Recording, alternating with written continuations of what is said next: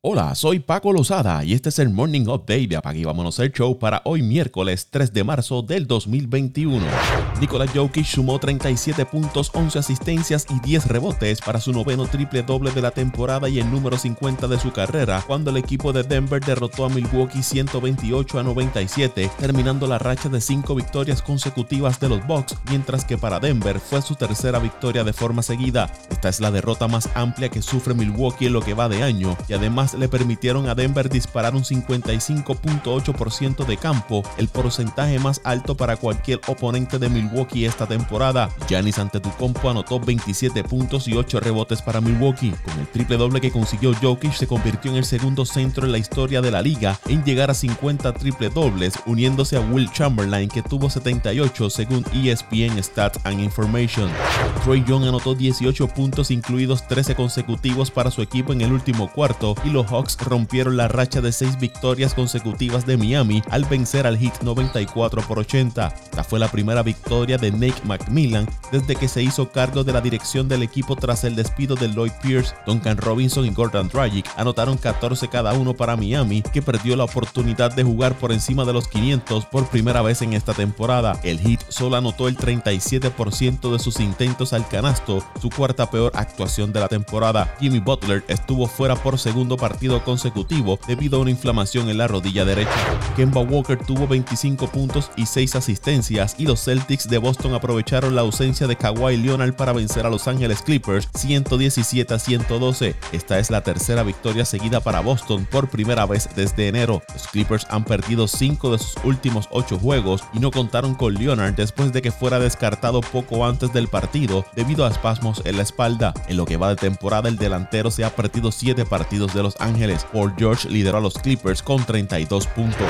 Dario Saric anotó 10 de sus 21 puntos en el último cuarto. Michael Bridges agregó 19 y los Suns superaron 114 a 104 a los Lakers. Esta es la victoria número 15 en los últimos 18 partidos para Phoenix, que colocan su marca en 23 victorias, 11 derrotas y se colocan en el segundo lugar de la conferencia del oeste detrás de los Jazz de Utah. Devin Booker anotó 17 puntos antes de ser expulsado por discutir cuando quedaban 7 minutos 10 segundos en el tercer cuarto. LeBron James tuvo 38 puntos para Los Ángeles, quienes han perdido 5 de los últimos 7 desafíos.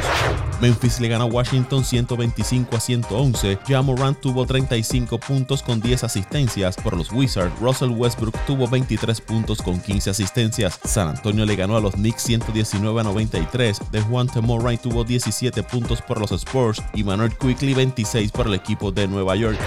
La NBA anunció quiénes serán los jugadores que estarán participando de las competencias durante el juego de estrellas de esta temporada. La competencia de donkeos que se celebrará en el medio tiempo del partido tendrá a Obi Toppin de Nueva York, Anthony Simmons de Portland y Cassius Stanley del equipo de Indiana. Según los reportes, Zion Williamson y Anthony Edwards declinaron participar de la competencia, mientras que la competencia de tres puntos contará con figuras atractivas como Stephen Curry, Devin Booker, Donovan Mitchell, Jalen Brown, Jason Tatum y Zach Lavin. Se esperaba que Damian Lillard participara, pero este indicó que no lo haría. Y la competencia de habilidades tendrá otras estrellas de alto perfil como Luka Doncic, Chris Paul, Julius Randle, Damonta Sabonis, Nicolas Busevich y Robert Covington.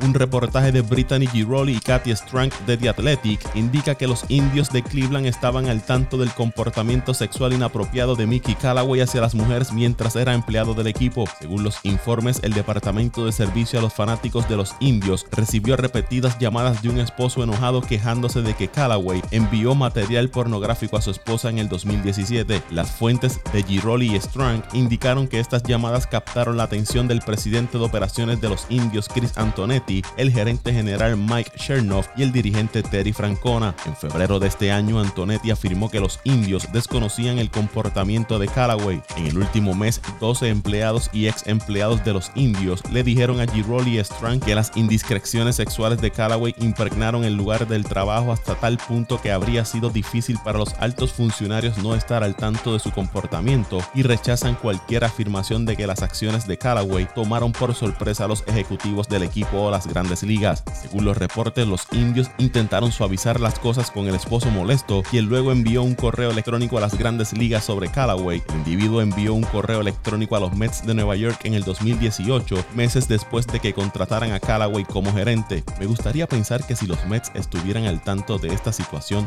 no querían a este tipo de persona como su empleado en representación de su organización. Leía el correo electrónico. La organización de los indios de Cleveland emitieron un comunicado en respuesta al último informe. Nuestra organización continúa cooperando activamente con las grandes ligas en su investigación sobre Mickey Callaway. Es importante que honremos la confidencialidad e integridad de esta investigación, indica el comunicado según Mandeville de MLB.com. El primero de febrero, Giroli y Strang informaron que cinco mujeres que trabajaban en medios deportivos dijeron que Callaway se había comportado de manera inapropiada con ellas desde su época como entrenador de picheo de los indios y dirigente de los Mets de Nueva York. En un correo electrónico enviado a The Athletic, Callaway escribió, si bien gran parte de los informes sobre mi comportamiento han sido inexactos, la verdad es que en múltiples ocasiones le he sido infiel a mi esposa por eso lo siento profundamente. Nunca he hecho uso de mi puesto para acosar o presionar a una mujer. Estoy seguro de que nunca me he involucrado en nada que no fuera consensual. Cerramos la cita.